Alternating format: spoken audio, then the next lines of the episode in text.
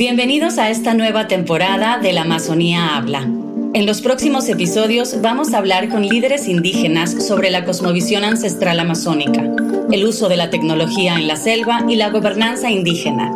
También tendremos una conversación sobre los mecanismos de financiamiento para la Amazonía, a través de un episodio grabado en vivo en la COP27. Además tenemos un espacio llamado Desde el Territorio, en el que amplificamos la voz de la selva de la mano de Slendy y David Grefa, nuestros colaboradores, los lanceros digitales.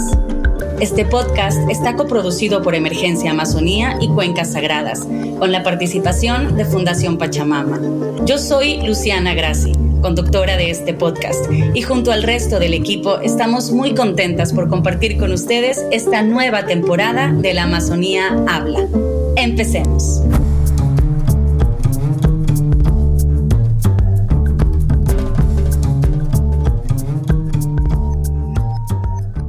Este episodio es el resultado de una coproducción de La Amazonía Habla, Hop Culture y la iniciativa Cuencas Sagradas. Fue grabado en la COP27. La COP es la conferencia de las partes de la Convención Marco de las Naciones Unidas sobre el Cambio Climático. En este año 2022 se dio la COP27 en Sharm el Sheikh, Egipto. Agradecemos a los participantes de este episodio, a Christensen Fund, a Rainforest Foundation Norway y a nuestra moderadora Atosa Soltani, coordinadora global de Cuencas Sagradas.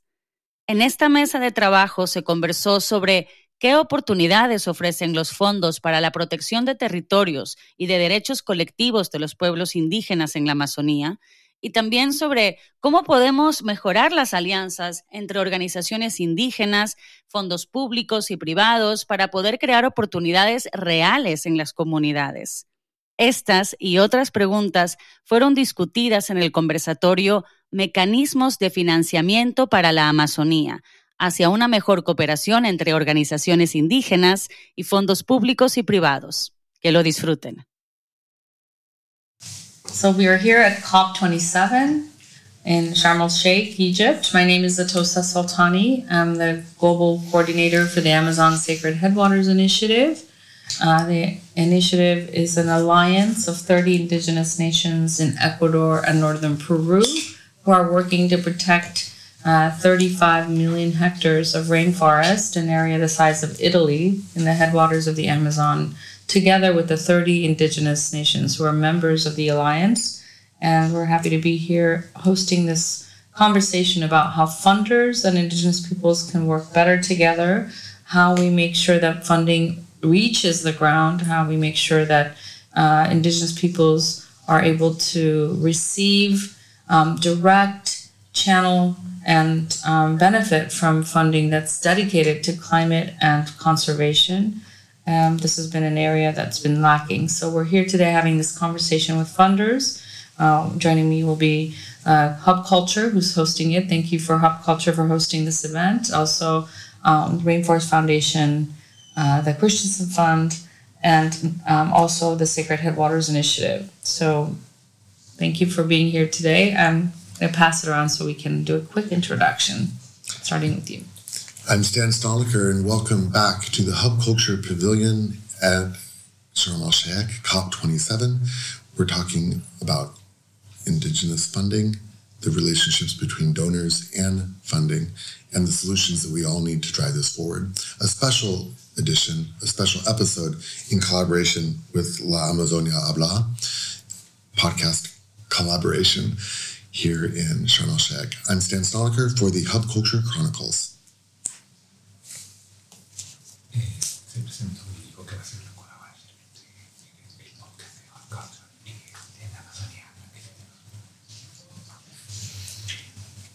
My name is uh, Torbjörn. I work for uh, as a forest finance advisor with the Rainforest Foundation Norway, which is an organization that supports about 60 uh, indigenous or environmental organizations uh, across the Amazon, the Congo Basin, and Southeast Asia.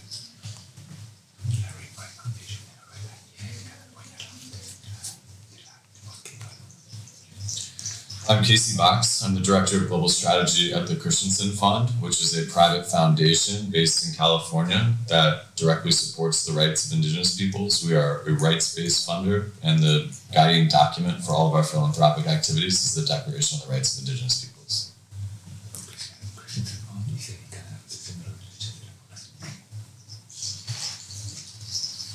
Ahead. Uh, so my name is Jesus Chavez. I'm the head of global communications at the Sacred, at the Sacred Headwaters uh, Initiative, and I'm just driving the media strategy for the organization worldwide.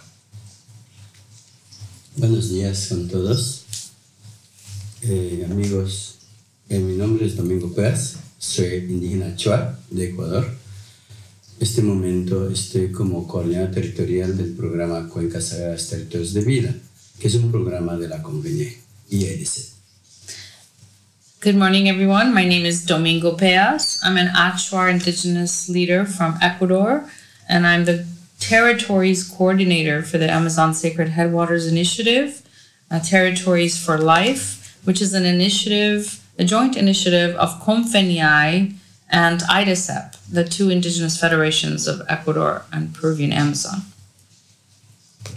So uh, while we are here hearing about many pledges, many efforts to support indigenous peoples in the front lines, uh, what we are seeing is that uh, there's challenges uh, to meeting those promises. You know, in Glasgow, there was 1.7 billion committed to indigenous peoples and their climate and biodiversity solutions. Another 17 billion was committed to forest protection and getting to zero deforestation. Um, a year later, we're, we're, we're not seeing much difference in the terms of getting funding to the ground. There are many reasons for that. I wanted to start with Torbjorn, with you. You've just re- released a report uh, that looks at this very issue, how we're doing in terms of getting funding to the ground, what are the barriers, and what are the recommendations. I want to give you the floor to s- describe a little bit about your findings and your recommendations.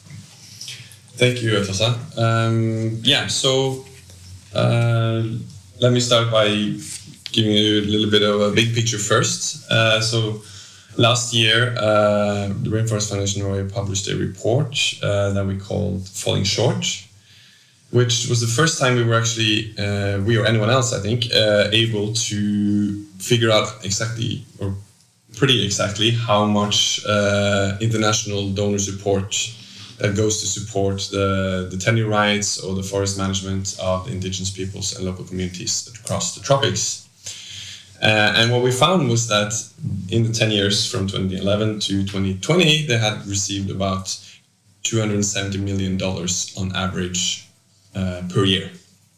And we also found that there were very few donors globally that were uh, actually supporting this. It was a, a small selection of bilateral donors that were putting considerable money uh, into this, and uh, some selected uh, philanthropies like the Christensen Fund, who are here, uh, and Ford Foundation. Uh, but other than that, there wasn't that many that was actually um, contributing. Um, and we also saw that this figure, $270 million, that's uh, in the same period, it was about a little less than 1% of the total climate uh, aid. Um, which is interesting also because the, the money that we looked at that comes from many different sources, not just climate, uh, also biodiversity funding, uh, human rights funding, uh, agricultural uh, aid, etc. Um, and yeah, uh, it's a very stark underinvestment compared to how important indigenous peoples uh, and local communities forest management is. We know that 36% of the key biodiversity areas are in lands uh, claimed by indigenous peoples or local communities, and at least 25% of the above ground, above ground carbon is stored in forests that they have claims to.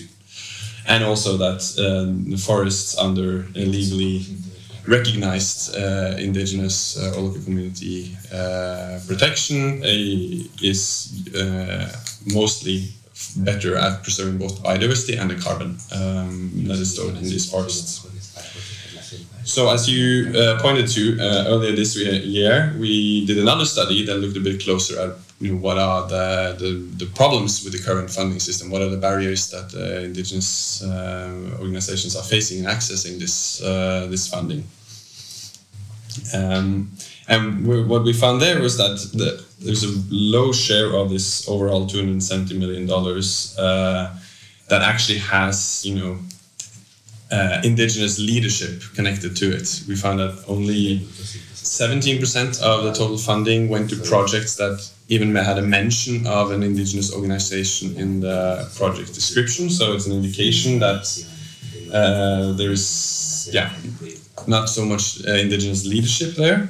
Um, and that the funding had predominantly gone through the large international organizations uh, or um, uh, UN agencies, multilateral institutions, and many of these often have weak ties to indigenous or local community organizations. We also saw that national organizations uh, had were there was a channeling more support of the support that reach national organizations uh, that go to uh, indigenous organizations. So there were much more frequent mentions of indigenous organizations in the funding that went to national organizations, indicating that if you first, you know, if you're able to pass that first hurdle of the international uh, agencies, the large multilateral agencies and UN agencies, and get the money into the national context, that indicates that there's a high likelihood that it actually reaches the indigenous uh, organizations. And we also found that um, there's a lack of mutual accountability and transparency. It mostly is the indigenous organizations uh, that needs to be accountable towards the um, uh, the donors uh, and have transparency towards the donors, not the other way around. Uh, and that as a consequence, the indigenous uh, leaders often lack a clear understanding of um, where the money comes from, what kind of money is uh, available out there, how the different donors operate, uh, and how they channel the funding.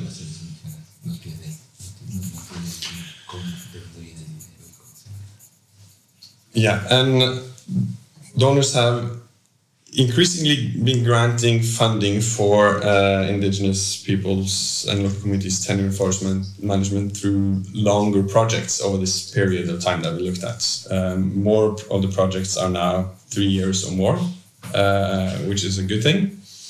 Um, but there is still a lack of flexibility within the projects. Um, that there are uh, that would that limits the uh, organizations uh, in communities' ability to respond to challenges and threats that uh, as they arise, and also to seize windows of opportunity as they uh, emerge.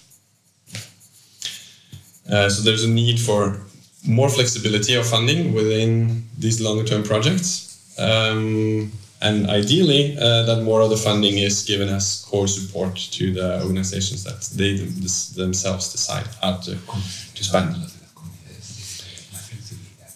We also found that there was a lack of gender inclusiveness in the funding. Uh, a small share of the funding had a, a gender object, uh, components or uh, objectives uh, despite the essential role of women in community forest management and that women are often excluded from governance structures uh, in society.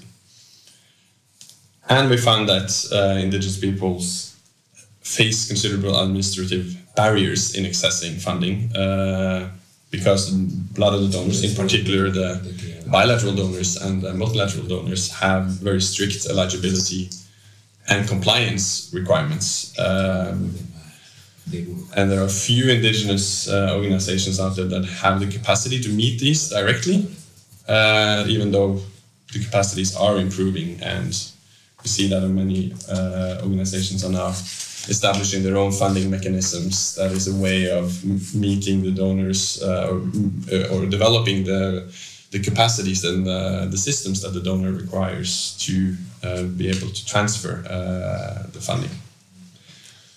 Uh, so there's a need for donors um, to kind of look critically at their own requirements uh, and see if there's anything that they can do with them, uh, make them uh, lighter, uh, less um, burdensome on the indigenous organizations, and also because you know even though they might not be able to support directly the indigenous organizations, uh, even though they use intermediaries, these intermediaries, uh, you know, be it international NGOs or national NGOs that collaborate with the indigenous uh, organizations, they have to kind of pass on the, the requirements from the, the back donor, the bilateral uh, donor, or, or philanthropy for that matter. Um, so they can, even though they're not necessarily able to give uh, funding directly by uh, easing on their requirements, it would still uh, make it easier both for the intermediary and the indigenous organization.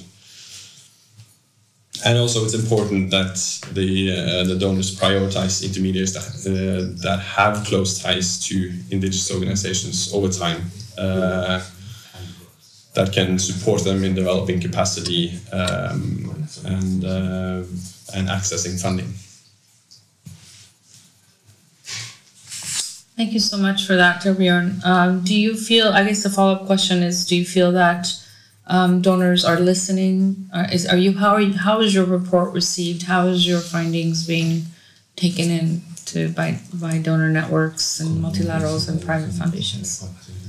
Uh, I do think the donors are um, listening. I mean, um, looking back to the report we did in, in 2021, I think the fact that we actually got a uh, IPLC forest and tenure pledge um, at Glasgow into uh, COP26 was a really good uh, response to the, our findings. Uh, we found that this field, this um, cause, uh, is vastly underfunded, and donors responded by putting up more money, and also recognizing that uh, more money needs to go directly, that they need to support capacity building, and you know amplifying the the role of indigenous people. So yeah, they're, I would say they're listening. Also, um, with this week we saw that the donors um, uh, issued the first um, uh, progress report uh, since there's been one year uh, after the pledge came, which shows that um, they're on track to meeting the 1.7 billion target, which is a good thing, and also recognizes that a small share of the overall funding uh, goes directly, and recognizing that that's something they need to work on, but that it takes time. Um, and also in the report, uh, being more uh, open and transparent about um, what the different donors that have uh, contribute are contributing to the pledge uh, how much they are contributing with, how they are distributing that funding um, is also a response to ours and others' uh, call for more transparency. Um, so yeah, there are definitely improvements, and I do feel that the donors are listening. But uh, it's also a case of certain things are easier to to change, uh, or takes um, other things take longer time to change. Uh, so I think the the really um, what we're wanting to get into here about you know really channeling funding uh, to the ground and being more directed that's kind of the, the really tricky issue that it's going to take longer time to um, uh, to address and which um, more actors also need to get involved in on how we really can uh, tackle that issue but I, I, feel that there is a recon- joint recognition that that is a core issue that we need to work on Thank you so much. And uh, moving on to Casey, just a following up on on Torbjorn's uh, report, I'd love to hear uh, Christensen Fund's approach to how you have been, you know, a leader in the space of indigenous direct indigenous funding. Um, I definitely uh, see that the whole focus on rights-based approach is uh, really putting indigenous peoples at the center of decision making. So maybe speak a bit to your approach and also your reflections on this report. And and I know that Christensen Fund is one of the members of this 1.7 billion dollar pledge. Give us a look from the inside how that's coming along and how your leadership role in that network is how that's going. Thanks to Tosa and thanks to Amazon Sacred Headwaters and to Hub Culture for hosting this important conversation. I think it's a it's a great question, and I think at the Christensen Fund our guiding document is the Declaration on the Rights of Indigenous Peoples. And at the core of that, Indigenous people's most important right is the right to self determination.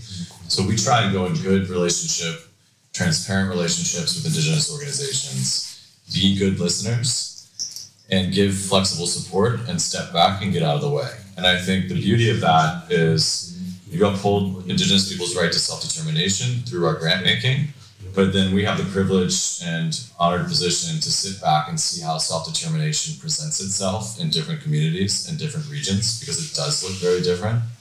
And I think for many years we've been hearing the statistic around, you know, indigenous peoples are roughly four to five percent of the world's population, and it's not by coincidence that they sit on eighty percent of the world's remaining biodiversity. So it's indigenous people's ways of life, their traditional knowledge, their ways of being that are in harmony with protecting uh, natural environments and ecosystems. And I'm grateful for the Rainforest Foundation Norway's um, work on all of this, starting with the Falling Short report in 2021, which highlighted lots of opportunities and challenges around direct funding to Indigenous peoples to protect um, forests around the world. And that's exactly why the Christensen Fund joined the $1.7 billion pledge in Glasgow at COP26. We are the smallest donor in the pledge, but we are the only rights-based approach donor in the pledge that fully solely focuses on Indigenous peoples, and that's why we thought it was so critically important that we had a seat at the table.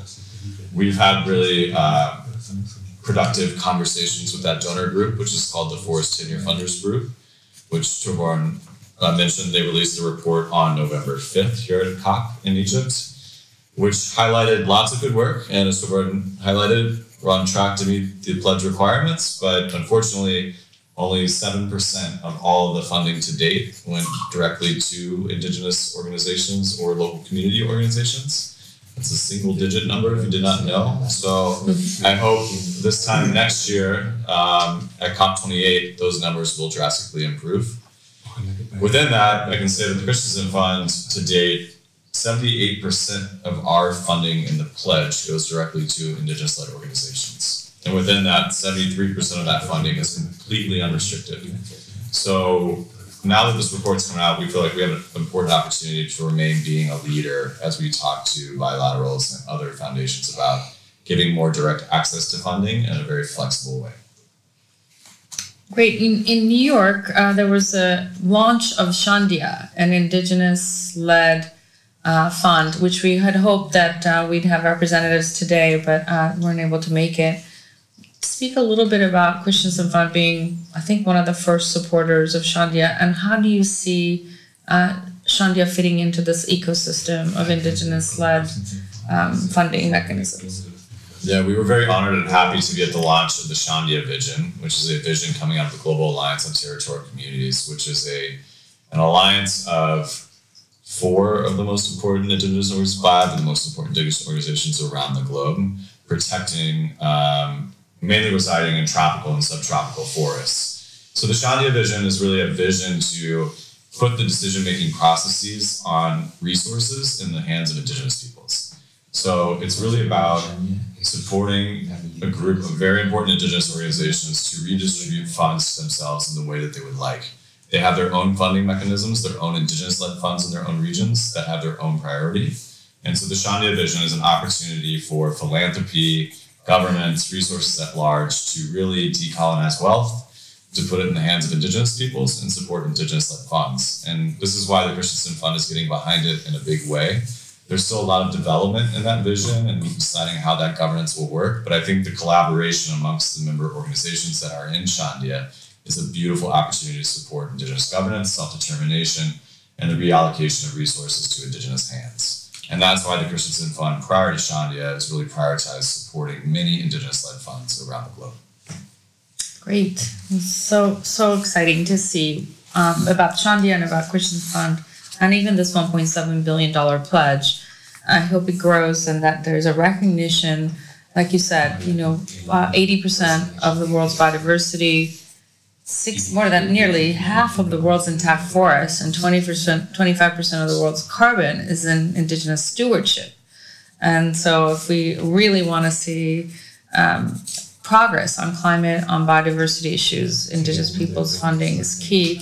At the same time, Indigenous peoples are also challenging uh, our worldviews, our way of relating to nature, our defining, redefining development, redefining progress, uh, redefining kind of aspirations of society, and sort of teaching us, sort of guiding, guiding our, our transformation as a species, and and also demonstrating models that have the staying power of time. The way, for example, they see harmonious coexistence with nature and the well-being, focus on well-being, well-being economies, well-being. Uh, so this brings me to our next speaker, who's someone I've worked with since 2000, uh, Domingo Peas, Uyunkar Domingo Peas Nampichkai. He's an Achuar leader from the Ecuadorian Amazon. He's the founder of many, many indigenous organizations and initiatives in Ecuador. And for the last five years, he's been um, walking, um, you know, uh, traversing huge area of the what we call the Sacred Headwaters region, uniting indigenous nations in Ecuador and northern Peru, many of whom are the same nations, just divided by an artificial border, in these um, bioregion that um, spans the Napo, Pastaza, Marañón region.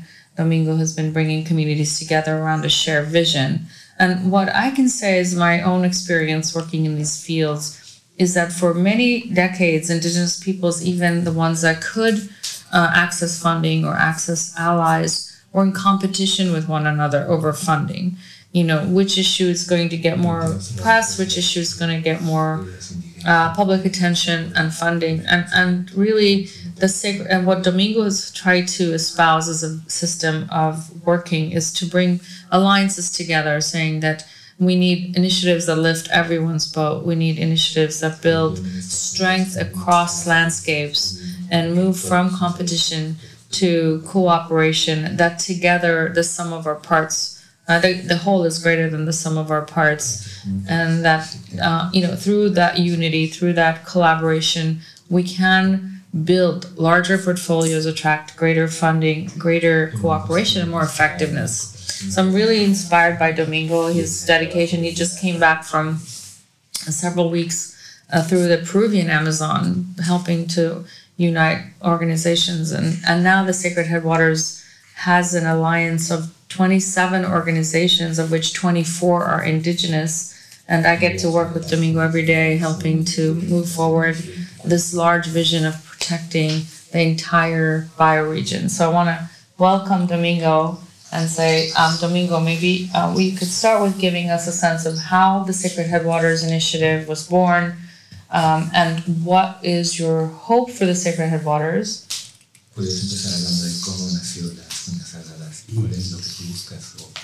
And, and as someone who's been around uh, many initiatives, has seen many, you know, uh, I've heard you say the Amazon is a great graveyard of many failed initiatives uh, and funding promises, undelivered promises. What is your message for funders and how Indigenous peoples and funders can work better together and be more effective?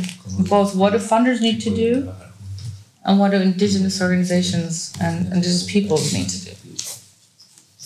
Gracias, Atosa. Gracias, Jesús, por la producción. y gracias La verdad, nombre es difícil de todo, solo del Casey. Casey. Está fácil. Pero yo quiero felicitar primeramente por vuestro trabajo igual, ese trabajo que están llevando para la protección de los indígenas de la Amazonía. Es también el gran sacrificio que ustedes han puesto y gran voluntad de vuestro personaje. I want to say thank you for um, to you all and congratulations for the work you're doing. I don't remember everyone's names exactly, but they're difficult for me to pronounce. But I'm really grateful to see Indigenous your commitment to Indigenous peoples and forests and, and, and the Amazon in particular, and say that we value this work so much. And, and your will and your will and your personal sacrifice that you've made all these years to the issues. Si fuera empleado, yo estaría ya jubilado. Ya estoy 30 años en proceso organizativo indígena desde el 92 hasta ahora. And so, if I had been uh, employed by the work I've been doing, I would have been retired by now. I started in 1992. I've been in this process of indigenous organizations since 1992 for 30 years now. Eh, Cuencas Sagradas viene por el- la teoría, la visión de todas las nacionalidades indígenas de la Amazonía ecuatoriana de no extracción petrolera, no maderera, no minera, todas las resoluciones de vuestros congresos. The Sacred Headwaters vision emerged from the Ecuadorian Amazon, where indigenous peoples all shared uh, similar positions around no extraction of mineral resources, of oil, of logging, uh, the destruction, destructive extractive industries. And they, this was uh, articulated by indigenous peoples for decades in their resolutions, in their congresses, in their declarations. Nosotros hemos tenido gran confrontación con el gobierno ecuatoriano por este problema, por ser defensores de territorio. Creo que todos los indígenas de todos los países, por rechazo a la extracción, hemos tenido este gran problema. indigenous peoples in Ecuador has have had uh, significant confrontations with their governments for being uh, for resisting extractive industries, for being defenders of the forest, for defending their territories. And, and it's not just Ecuador. We see the same pattern throughout the world where indigenous peoples are uh, confronting destruction. Entonces, esto surge una idea nueva, donde los indígenas, bajo asamblea, una discusión de todos los indígenas de Ecuador, en el Congreso resuelven dar una propuesta al Estado y al mundo. Ahí surge esta idea de la iniciativa Cuencas Sagradas, Territorios de Vida, que es ser post-petrolero, ya olvidar de petróleo, ser una verdadera transición ecológica.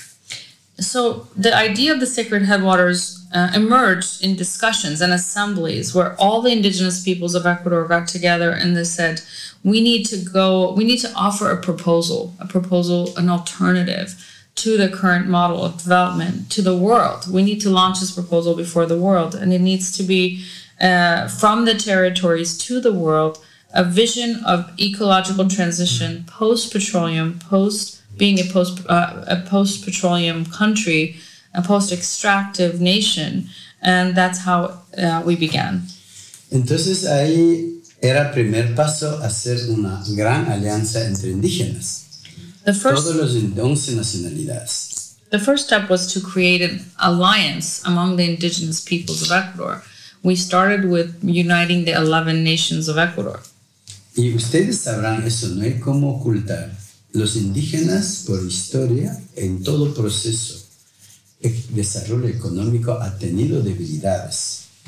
Entonces tuve que buscar una alianza externa, otra alianza por parte, del, parte de la ciudad. Hablemos de lo moderno.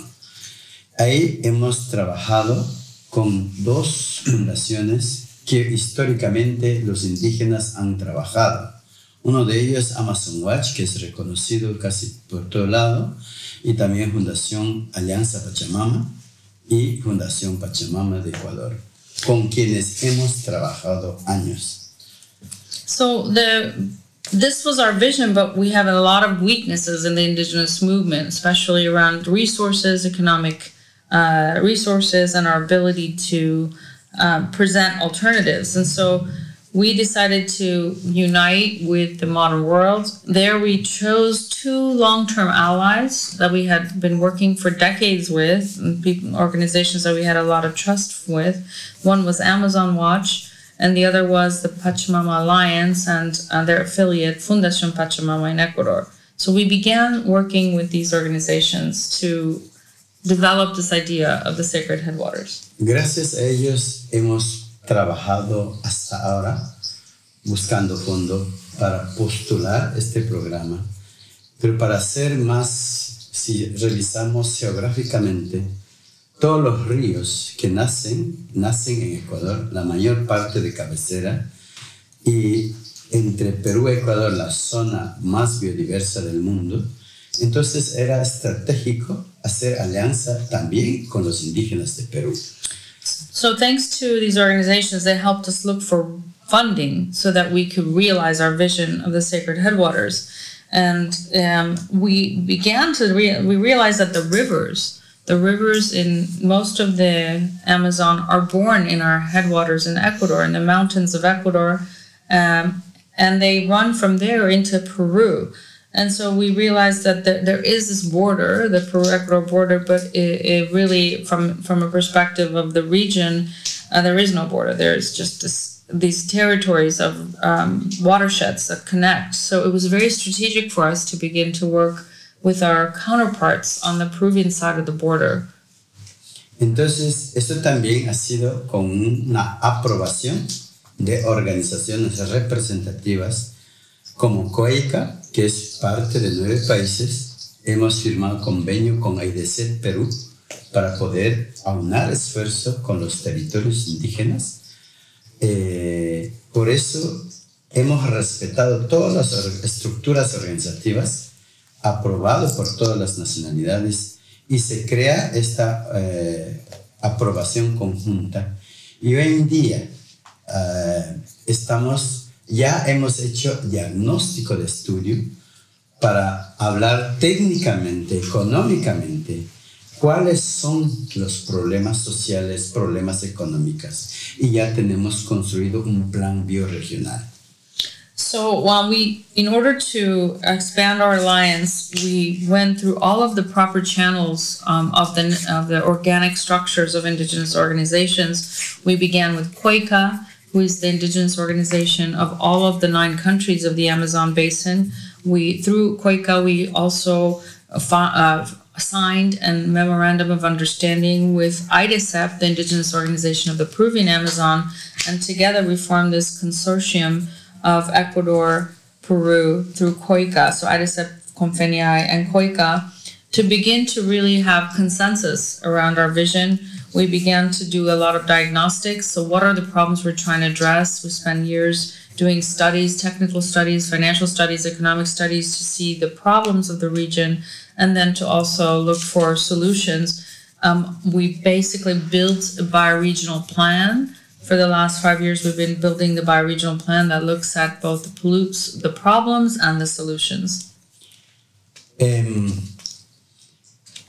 bueno, quiero resumir para no cansarles lo que y lo más importante diría yo es que esta organización, este programa se va a convertir a una institución porque la alianza que hemos hecho nos han dicho ya hagan lo propio.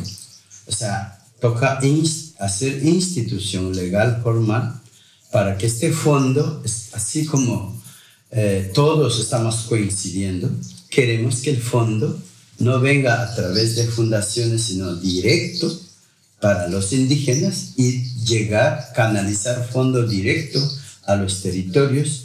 Y aquí hemos hecho una alianza para poder garantizar la existencia y la eficaz del manejo económico hemos hecho el 70% de gobernanza, de gobernabilidad de esta institución va a ser indígena. Pero también vamos, también seguimos buscando más aliados, cooperantes, voluntarios, porque queremos ser eficientes.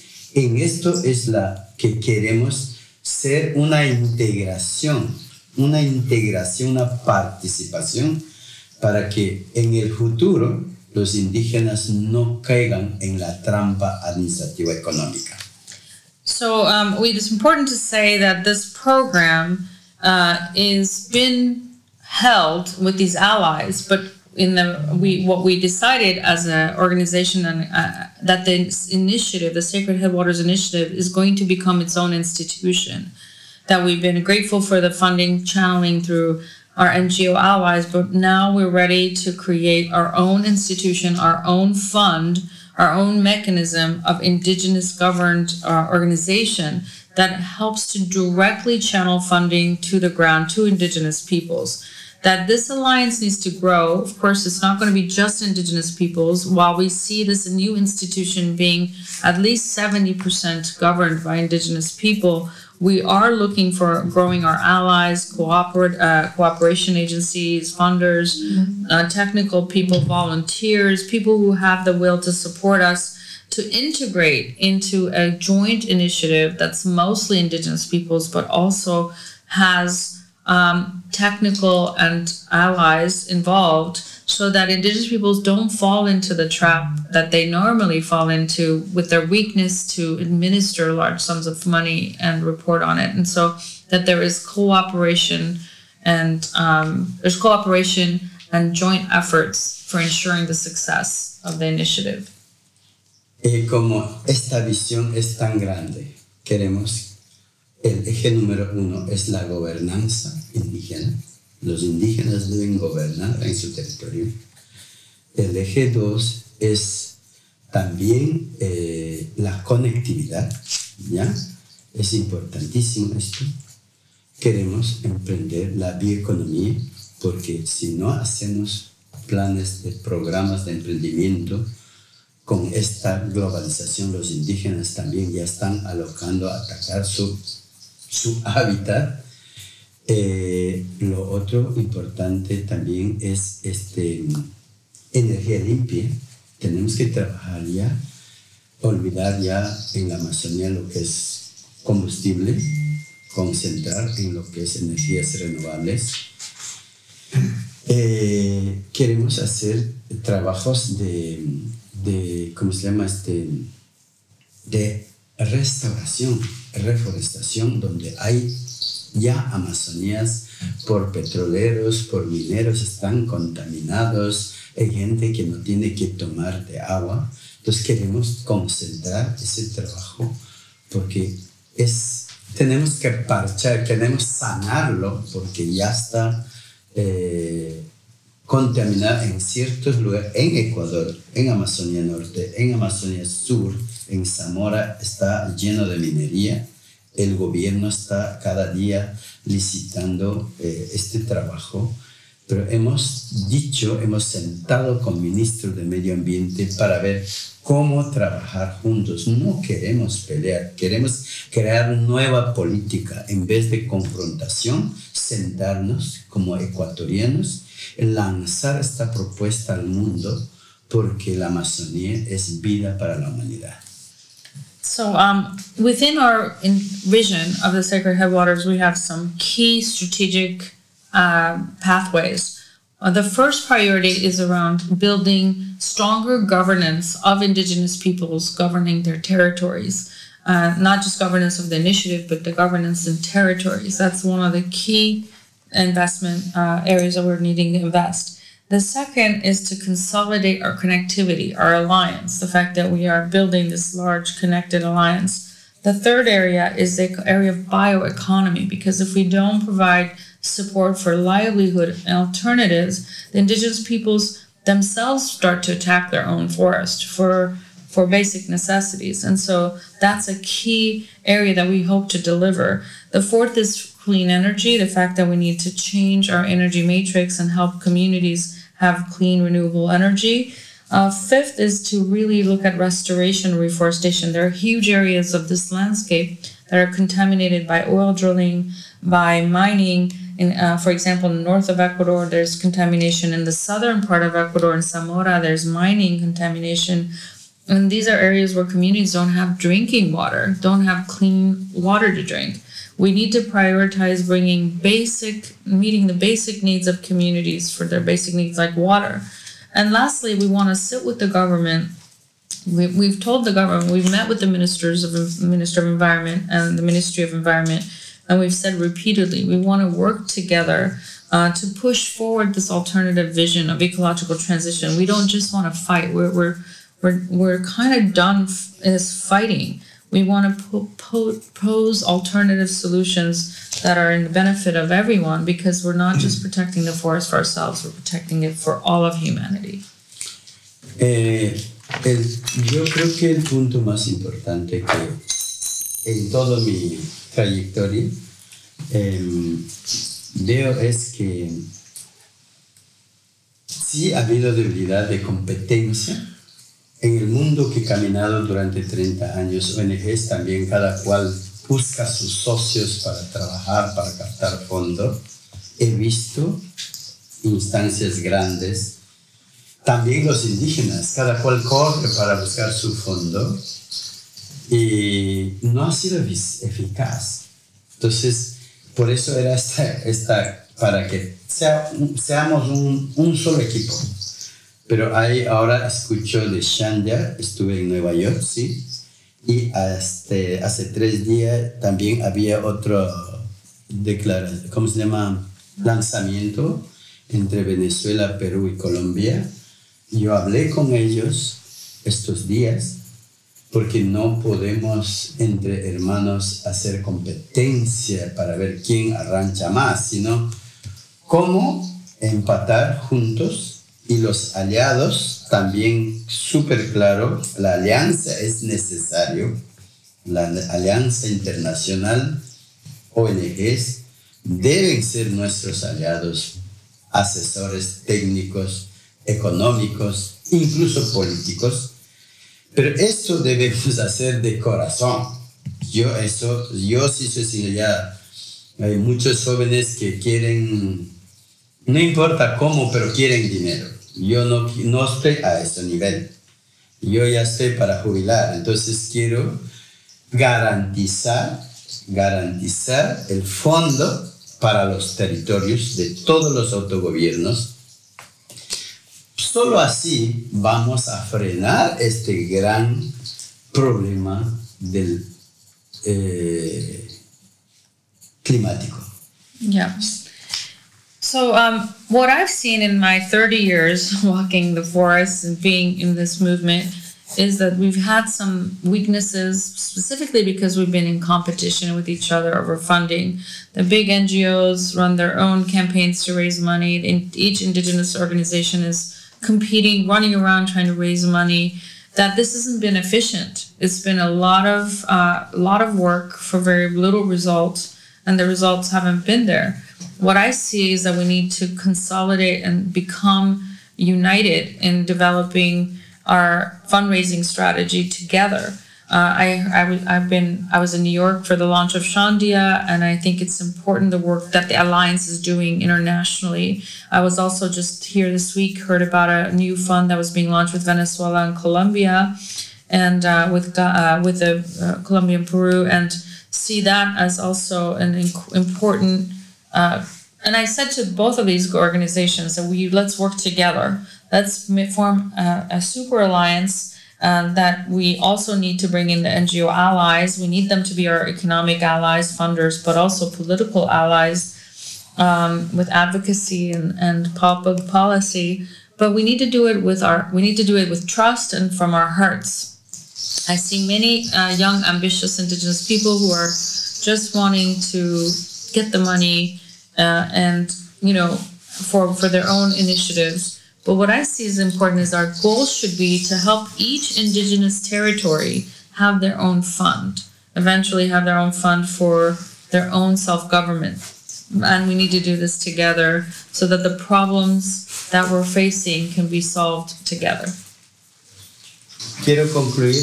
Yo creo que vuestro tiempo es muy, muy importante. Eh, agradecer nuevamente. Yo quiero que vuestro esfuerzo que están haciendo, el informe de usted más que todo sobre este fondo que no llega, es verdad, nosotros lo sabemos. O sea, el Estado ha tenido apoyo, otros medios de gobierno a gobierno, pero nunca ha llegado al territorio. Eso sí es verdad. Y ahora va a seguir lo mismo. Es por eso este programa que estamos lanzando.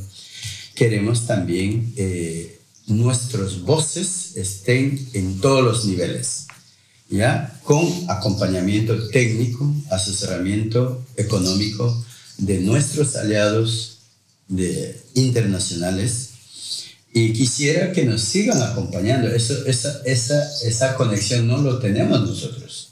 Yo estoy aquí gracias a Tosa, gracias a Bill, gracias a otros, y eso necesitamos todos los indígenas. Pero sí hay que estructurar una confianza, una confianza absoluta yo lo llamo así, trabajemos de corazón. Mente abierta a dónde vamos. El problema mundial es de todo, no es solo de indígenas. Entonces es hora de que al menos los que somos conscientes trabajemos a ese nivel. Es difícil, es difícil impulsar esto, pero no imposible.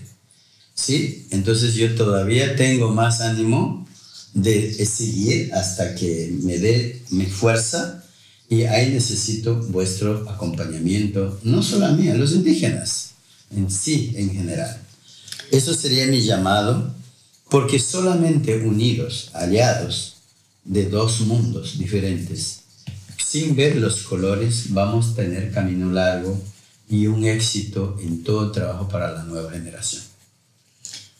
Gracias, Domingo. Um, so, lastly, I know I want to conclude. I know how valuable your time is. I want to thank you again for your efforts. I want to say that especially thank you, Rainforest Foundation Norway, for this report that you uh, put out. It's I can concur with your report's findings. It's true, funding doesn't arrive. Often we see government to government cooperation, lots of funding that gets passed on from one government to another and never reaches the ground.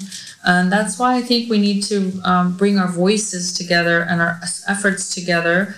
That together is, uh, you know, we need the allyship, we need the technical support and, and advising of our international allies. I'm here because uh, people like Atosa and Belen and Bill have been helping provide me with support and access to bring my message to the front.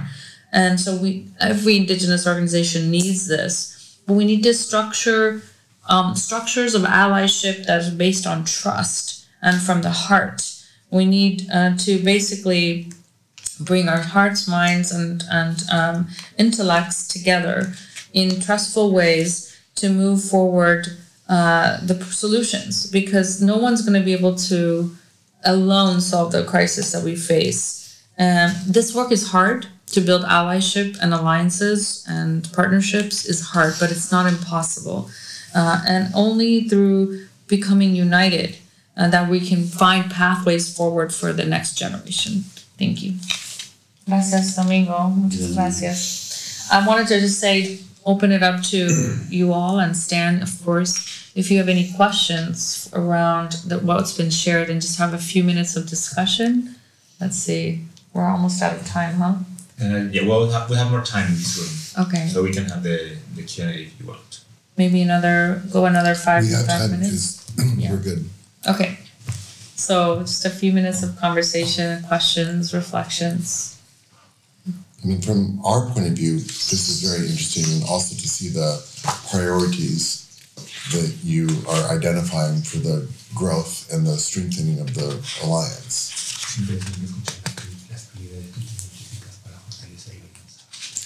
And we have many technologies within Hub Culture, which we have been talking to Atosa about how to make them specifically relevant for uh, these types of communities.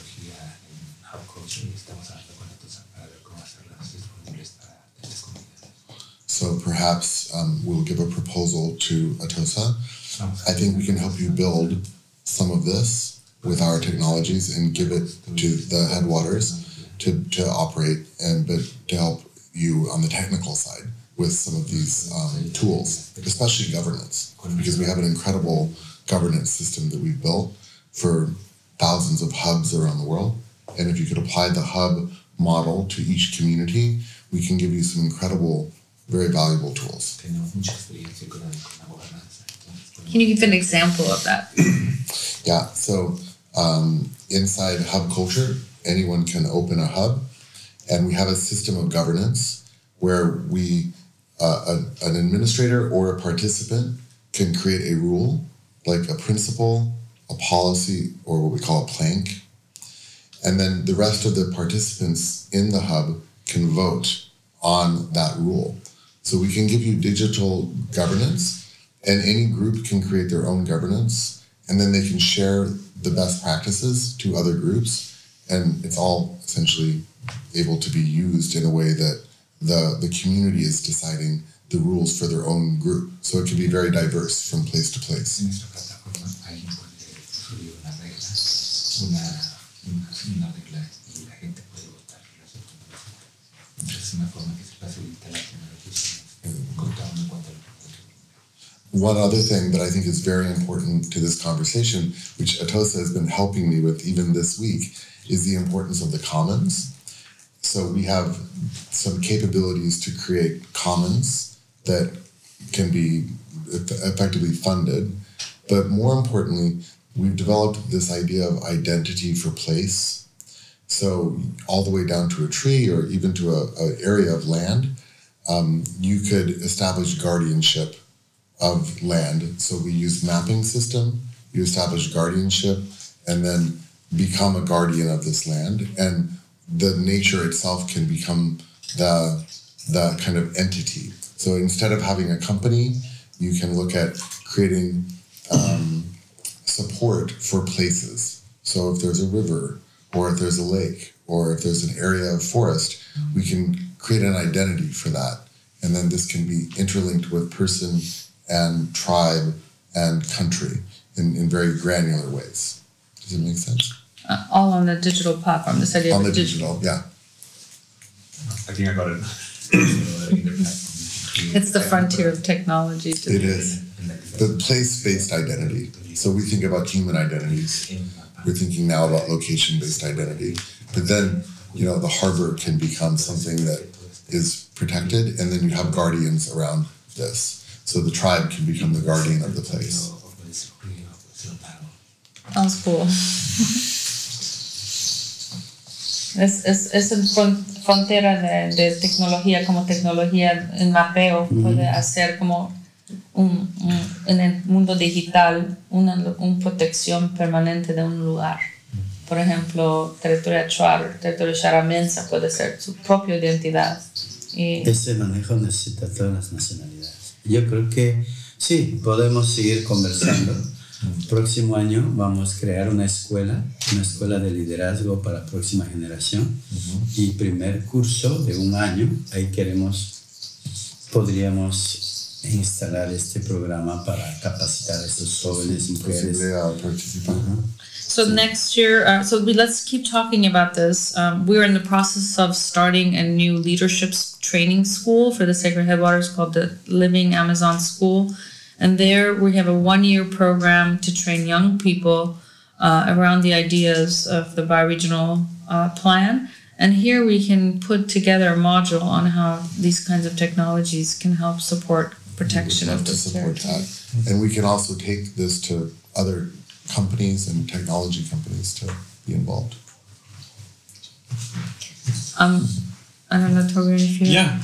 some No, I just want to uh, emphasize how it, important I think uh, Domingo's uh, words about you know presenting an alternative vision of development, how important that is, um, and also building a, broad alliances around those uh, those visions because basically the, the, the problem we're facing here is you know that us as humanity not uh, anywhere near valuing enough the the, the value of the importance of the, uh, the rainforest and the, the value it provides us and trading it off for short term uh, uh, yeah uh, profits basically.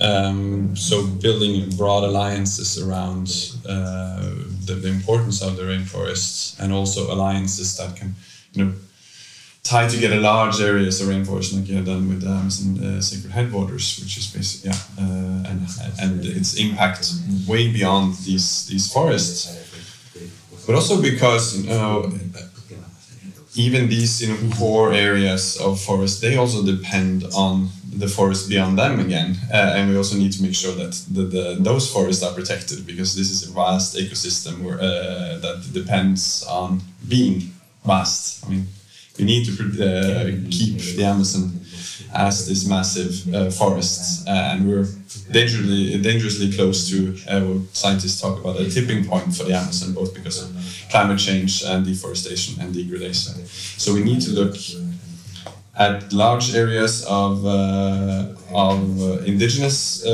territories because you know they. Uh, I think something like 25% of the Brazilian Amazon, at least, and I don't know what the, and the figures in the other countries, uh, are under indigenous uh, recognized territories, but you also need to look at the, the forest beyond those um, uh, territories and develop alliances and strategies that can keep them protected as well, also for the sake of uh, the indigenous peoples uh, that in, in their territories, because they depend on the forests outside of these territories to keep the forest inside the territories protected and healthy and functioning.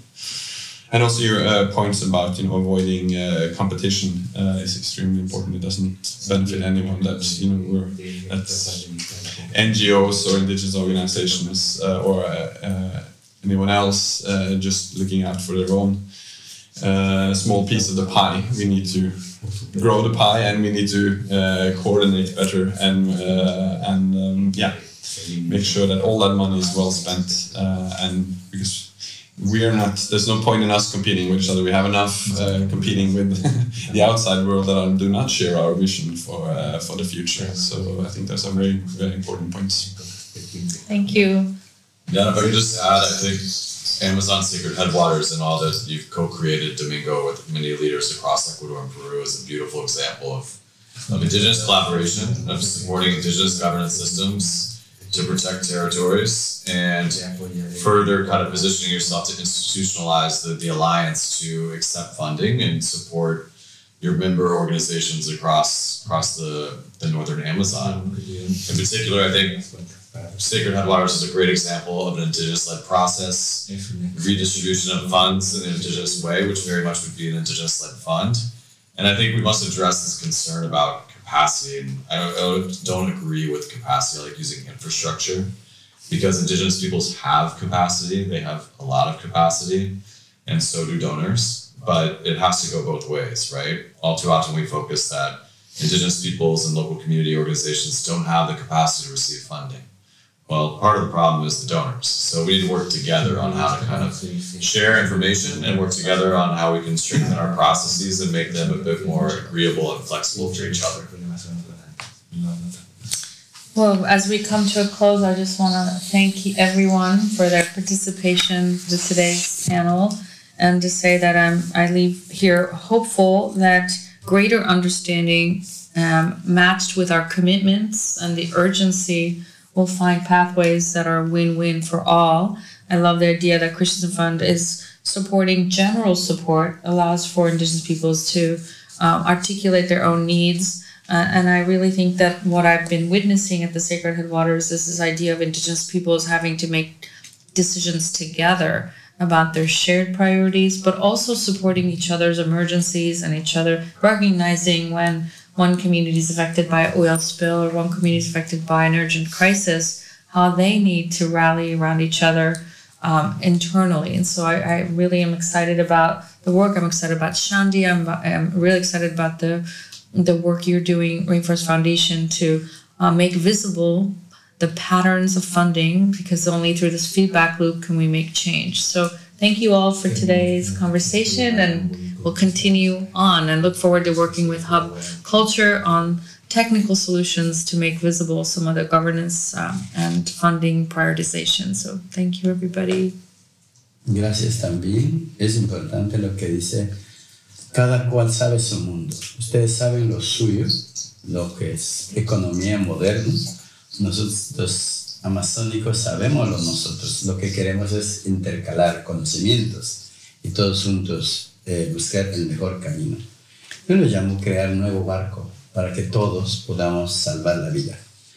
Así es que gracias, estimados. Yo estoy muy contento. Queremos este tipo de reunión seguir avanzando con vuestro apoyo, con más personajes, para que el trabajo sea más rápido, más dinámico y más eficiente.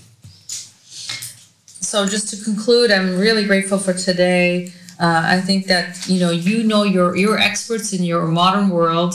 We're experts in our world. We have our own economy, our own ways, and what we need now is to interweave, interweave our knowledge, our technical expertise, and our and um, you know to basically I say create a new ship, a new ark, where we all board the new ark to save life. And that we're hopefully this message, this, these conversations continue. I would love to see these conversations grow I'd like to see more people engage in these conversations so that we can come together and accelerate the rate of change and become more effective because we have a lot to do. So thank you so much. Nice. Thank you, Domingo. Gracias. Gracias. And Jesus for translating. Of course.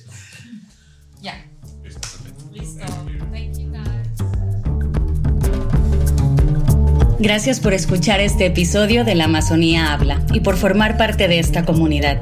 Puedes seguirnos en Instagram y en TikTok. Estamos como La Amazonía Habla Podcast y puedes encontrar las notas y links relacionados a este y todos los episodios en nuestra web www.laamazoniahablapodcast.com. Este podcast es coproducido por Emergencia Amazonía y Cuencas Sagradas, con la participación de Fundación Pachamama y Lanceros Digitales. Ayúdanos a elevar la voz de la Amazonía, dejando un review en Apple Podcast o cinco estrellas en Spotify. También puedes compartir este episodio en redes sociales y con tus amigos. Recuerde etiquetarnos. Y desde ya, muchísimas gracias. Yo soy Luciana Grassi y es un gusto para mí ser la conductora de La Amazonía Habla. Hasta el siguiente episodio.